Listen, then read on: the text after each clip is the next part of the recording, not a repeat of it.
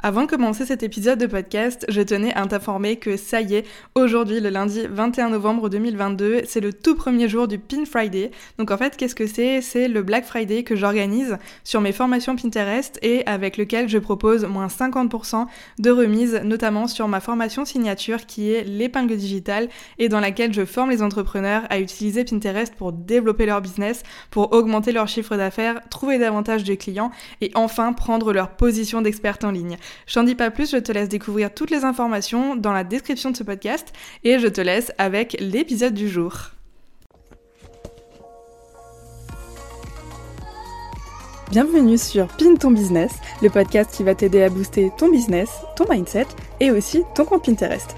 Ici, je vais partager avec toi mes meilleures astuces à propos de Pinterest et de comment tu peux faire pour le mettre au service de ton business, mais aussi te donner des conseils pour t'aider à trouver plus de clients, développer ta communication et ta création de contenu grâce à ma propre expérience.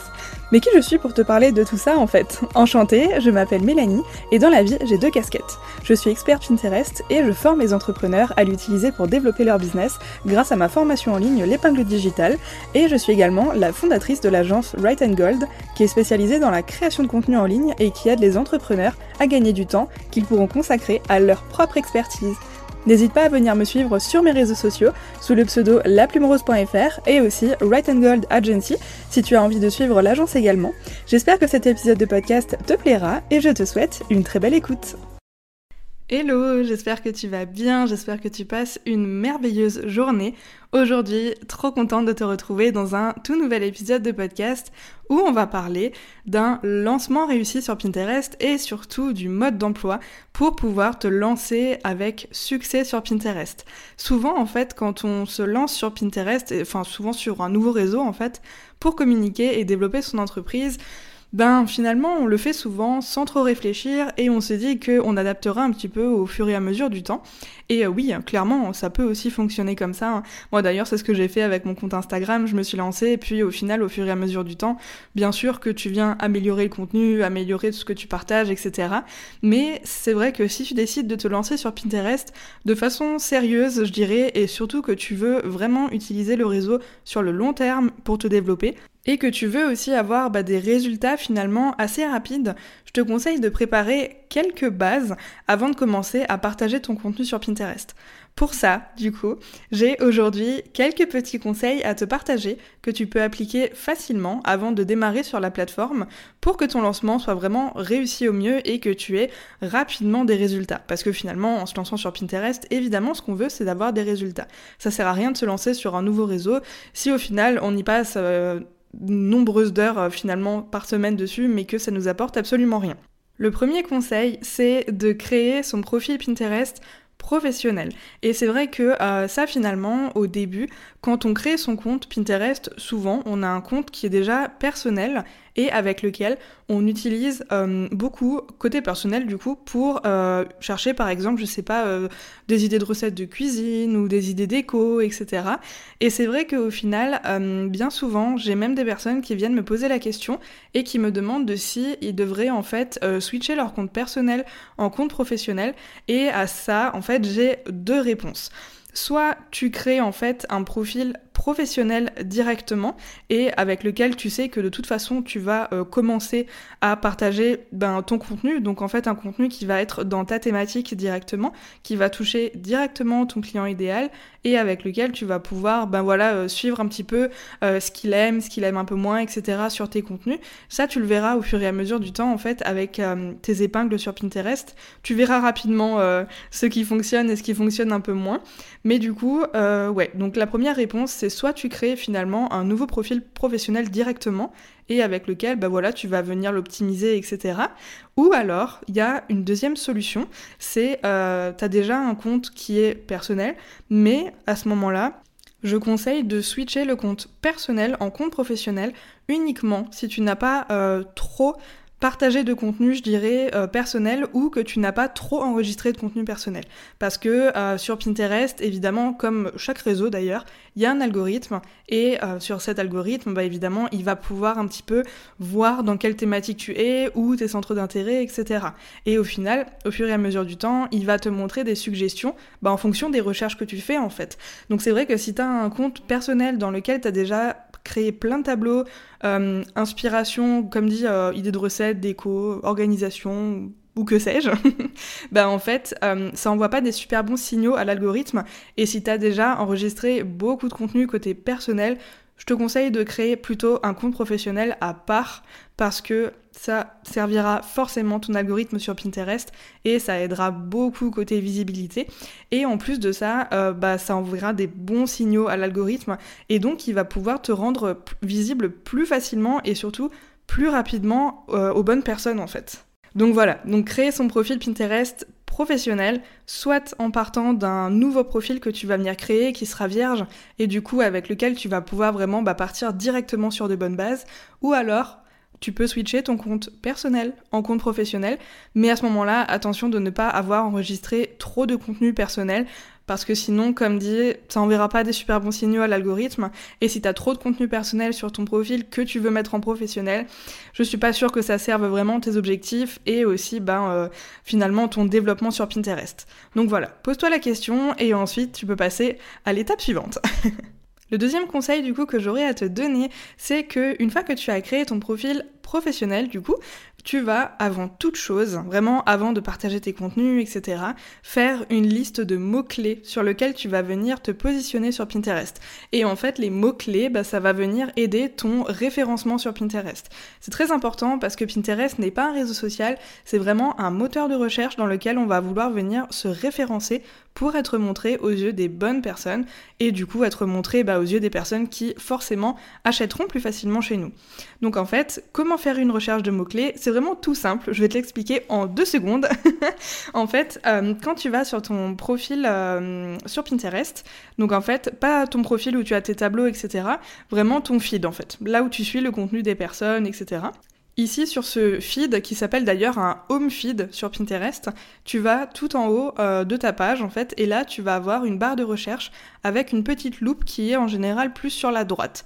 Et là, tu vas donc cliquer sur la loupe, ça va t'entrer du coup une zone de texte, enfin, entrer non, ça va t'afficher plutôt une zone de texte, et là, tu vas venir taper, euh, par exemple, euh, je sais pas, un terme qui est dans ta thématique. Typiquement, par exemple, si tu es dans l'entrepreneuriat, et que pourquoi pas, tu as envie de partager des contenus autour de l'entrepreneuriat entrepreneuriat pour donner des conseils, etc.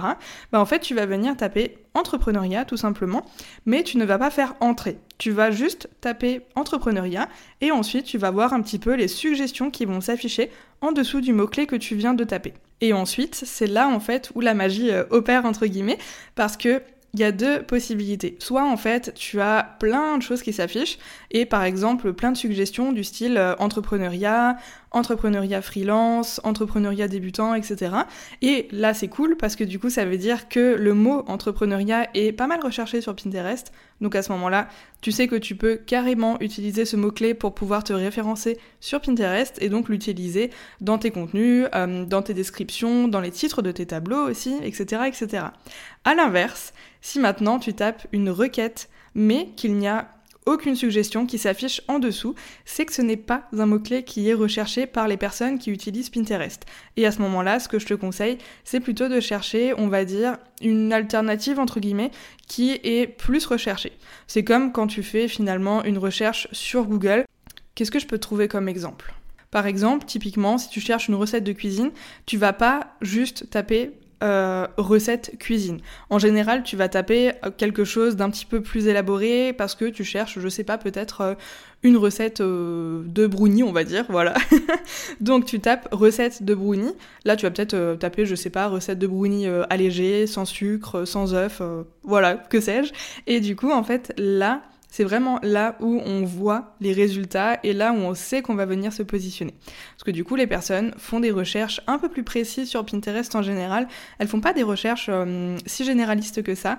Et à ce moment-là, faire une liste de mots-clés sur lesquels tu vas pouvoir venir toi te positionner euh, avec ton profil sur Pinterest, mais aussi pouvoir positionner tes futurs contenus, donc notamment tes épingles, c'est hyper intéressant. Donc vraiment, je te conseille de faire une liste de mots-clés avant de rédiger quoi que ce soit sur Pinterest. Le troisième conseil que je peux te donner, c'est de te créer une base de template Pinterest. Alors, sur Pinterest, en fait, quand tu vas venir partager ton contenu, tu vas venir créer des épingles. Donc, une épingle, c'est comme euh, une publication Instagram, sauf qu'elle va être au format vertical, qu'elle va être de 1000 par 1500 pixels environ pour pour l'image. Et là, tu vas pouvoir venir ajouter un titre, une description, mais aussi un lien de redirection. De toute façon, la force de Pinterest, c'est vraiment le lien de redirection, parce que c'est comme ça que tu vas pouvoir venir attirer des personnes sur ton site internet et sur tes articles de blog.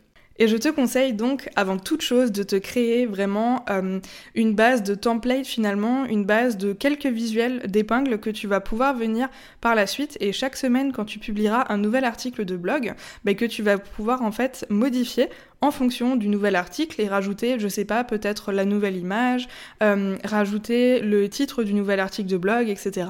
Et pourquoi faire ça en fait? Ça va vraiment te faire gagner énormément de temps et le temps c'est vraiment une denrée très rare chez les entrepreneurs. Donc c'est vrai que euh, c'est quelque chose que je conseille toujours. Tu peux te faire une base de quelques templates hein, vraiment t'as pas besoin d'en avoir 50 vraiment tu peux en faire 2-3 pour commencer et ensuite tu vas pouvoir les utiliser au fur et à mesure des semaines pour promouvoir tes articles sur Pinterest et grâce à ça aussi, tu vas pouvoir un petit peu ben, publier plusieurs fois le même visuel, mais qui va un petit peu varier en fonction de tes nouveaux articles. Et ça va te permettre notamment de pouvoir analyser par la suite les statistiques et de pouvoir voir justement quel euh, visuel vraiment se démarque, quel visuel par exemple si tu as créé euh, trois templates, ben lequel tes trois templates template en fait euh, t'apporte le plus de résultats, lequel t'apporte le plus d'impressions, de visiteurs, etc. Donc vraiment, en général, de toute façon, on a toujours un visuel qui se démarque beaucoup plus que les autres, et ça se voit assez rapidement. Le quatrième conseil que je peux te donner, et euh, pas des moindres, clairement, euh, moi il m'aide depuis mes tout débuts sur Pinterest, ça fait maintenant 4 ans que je suis sur Pinterest, et c'est vrai que je l'utilise depuis vraiment quasiment mes tout débuts et c'est tellement pratique et ça me fait gagner tellement de temps. Il s'agit de, attention roulement de tambour, il s'agit de Tailwind. en fait, Tailwind, qu'est-ce que c'est? C'est un outil sur lequel tu vas pouvoir venir programmer ton partage de contenu sur Pinterest. Et déjà la programmation, ça va te faire gagner énormément de temps parce que tu vas pouvoir notamment venir peut-être euh, par exemple une fois par mois te consacrer deux heures à ça et vraiment programmer ton partage sur Pinterest pour tout le mois. Donc vraiment ça c'est hyper intéressant, ça te fait gagner un temps de dingue, mais il n'y a pas que le gain de temps qui est bien sur Tailwind. Il y a aussi également la partie statistique. Sur Tailwind tu as euh, plus accès je dirais à des statistiques détaillées que sur Pinterest et c'est ça qui est aussi hyper intéressant. Pouvoir te permettre d'analyser tout ce qui est tableau, etc., plus en détail que ce qui est affiché de base dans les statistiques de Pinterest. Et là, tu vas pouvoir un petit peu voir vraiment quel tableau se démarque, euh, quelle épingle aussi se démarque plus que les autres sur ton compte. Et ça va te permettre, voilà, de vraiment voir des statistiques plus poussées et de pouvoir comprendre un peu mieux comment réagissent euh, les personnes qui te suivent sur Pinterest, ton audience, etc. Sur Tailwind, ce qu'il y a de très chouette aussi, c'est qu'il y a une partie qui s'appelle Communities. Donc en fait, c'est comme une communauté, je dirais, où les entrepreneurs en fait partagent leur dernier contenu. Et là, c'est hyper intéressant parce que euh, moi, la première, en fait, quand je programme mon compte Pinterest avec Tailwind, avant même de me rendre sur Pinterest pour programmer le contenu des autres personnes, je vais avant ça dans Tailwind, dans la partie Communities. Et là, en fait, je viens voir ce que les entrepreneurs publié comme nouveau contenu. Et c'est vrai que ça me permet vraiment d'être toujours un petit peu à la page, entre guillemets, et de partager des contenus qui sont assez récents et pas de repartager tout le temps les mêmes contenus, parce que sur Pinterest, on a toujours tendance à repartager un petit peu les mêmes contenus parce qu'il n'y a pas encore énormément d'entrepreneurs sur Pinterest. Donc euh, voilà, si jamais tu hésites à te lancer sur Pinterest parce que tu penses qu'il y a énormément de monde dessus ou quoi, euh, pas du tout. c'est pas du tout comme sur Instagram. Vraiment là sur Instagram, on peut dire que ça commence à être de plus en plus saturé Mais, Pinterest, pas du tout en fait. Pinterest, il y a vraiment encore très peu d'entrepreneurs. Ça commence un petit peu et j'ai l'impression qu'en 2023, euh, les entrepreneurs commencent un petit peu à se poser la question de s'ils vont se lancer ou pas sur Pinterest. Mais euh, voilà, tout ça pour dire quoi, les communities de Tailwind sont vraiment hyper pratiques parce que ça permet vraiment de repartager un contenu qui est nouveau et donc qui est forcément un petit peu à la page avec les dernières actualités, etc. Et ça, forcément, ton audience va adorer.